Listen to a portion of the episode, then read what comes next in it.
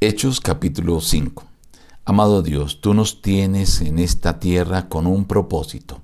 Queremos cumplirlo, queremos obedecerte a ti antes que cualquier dictamen humano. Ayúdanos, te lo imploramos en el nombre de Jesús. Amén. Reciban el saludo de su amigo el pastor Juan Emerson Hernández y la gratitud por acompañarnos diariamente a meditar en la palabra de Dios. Hoy analizaremos apartes del capítulo 5. Cierto hombre llamado Ananías, con Zafira su mujer, vendió una heredad y sustrajo parte del precio, sabiéndolo también su mujer. Luego llevó solo el resto y lo puso a los pies de los apóstoles. Pedro le dijo, Ananías, ¿por qué llenó Satanás tu corazón para que mintieras al Espíritu Santo y sustrajeras del producto de la venta de la heredad? Reteniéndola, ¿no te quedaba a ti? ¿Y vendida no estaba en tu poder? ¿Por qué pusiste esto en tu corazón? No has mentido a los hombres, sino a Dios. Al oír esto, Ananías cayó y expiró. Pasado un lapso como de tres horas, sucedió que entró su mujer, y Pedro le dijo, dime, ¿vendiste en tanto la heredad? Ella dijo, sí, señor, en tanto. Pedro le dijo, ¿por qué conviniste en tentar al Espíritu del Señor? He aquí a la puerta los pies de los que han sepultado a tu marido, y te sacarán a ti. Al instante ella cayó a los pies de él y expiró. Y sobrevino gran temor sobre toda la iglesia.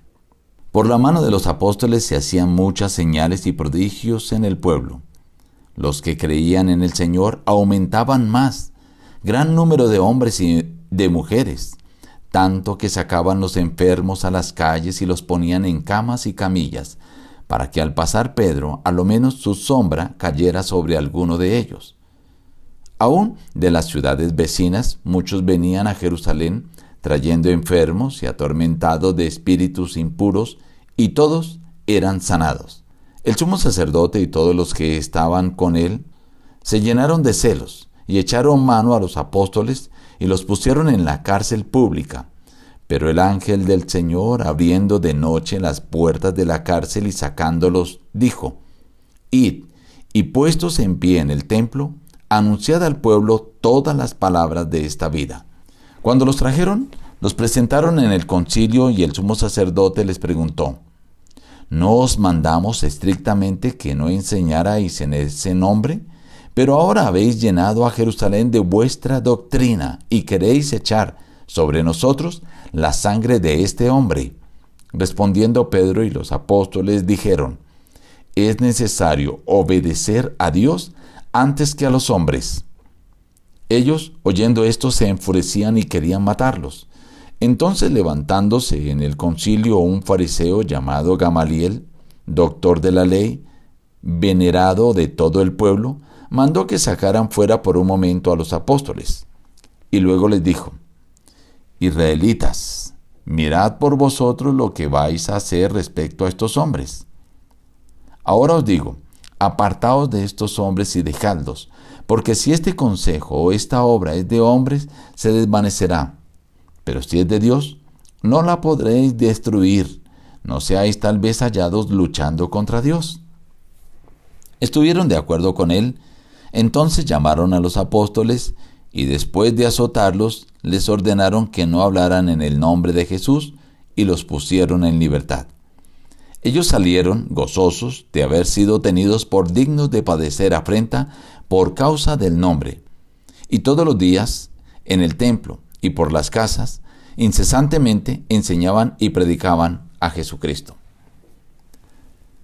El primer relato que encontramos aquí es la promesa que hace Ananías y Zafira. Querían como Bernabé llegar a ser tenidos en alta estima. Entonces quisieron entregar también su heredad, pero mezclaron el deseo de ser reconocidos con la hipocresía y la dadivosidad con la codicia. Y cuando llegaron ante Pedro, sin haber hablado nada, Pedro de una vez los desenmascaró. Primero a Ananías. Cayó muerto de una vez. Luego vino Zafira, su mujer, y también cayó muerta. Esto hizo que sobreviniera gran temor sobre toda la iglesia. Pero ahora menciona el capítulo de milagros, prodigios, señales que hacían los apóstoles, tanto que el pueblo sacaba a los enfermos para que al pasar la sombra de Pedro fueran sanados. Y venían de otras ciudades con ese mismo plan y dice, todos eran sanados. Esto causó celos en la secta de los saduceos, en el sumo sacerdote, y los tomaron y los echaron a la cárcel. Pero un ángel vino de noche y los liberó y los puso otra vez a predicar. Algo interesante, Dios les da libertad con un propósito. Y ellos cumplen el propósito. Cuando fueron a buscarlos a la cárcel no los encontraron, los encontraron predicando en el templo, entonces los trajeron. Y con el deseo de matarlos, ahora interviene Dios a través del fariseo doctor de la ley llamado Gamaliel. Y les dice, mire, si esto es de hombres, se desvanecerá, pero si es de Dios, no podréis destruirlo.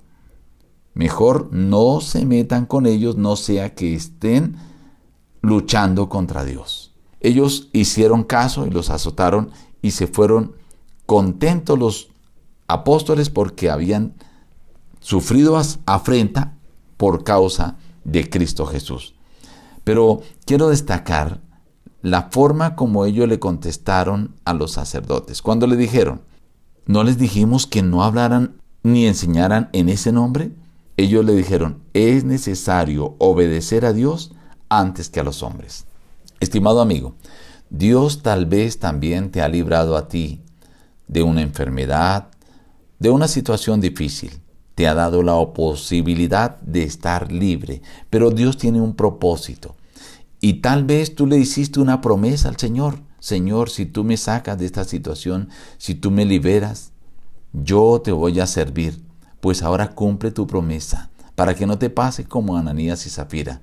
Y recuerda, aunque las personas, aunque tus jefes, aunque tus profesores te impongan cosas que van en contra de los principios de Dios, de la palabra de Dios, recuerda siempre, hay que obedecer a Dios antes que a los hombres. Que ese sea tu propósito a partir de hoy. Nos despedimos diciendo, busca a Dios en primer lugar cada día y las demás bendiciones te serán añadidas. Que Dios te bendiga.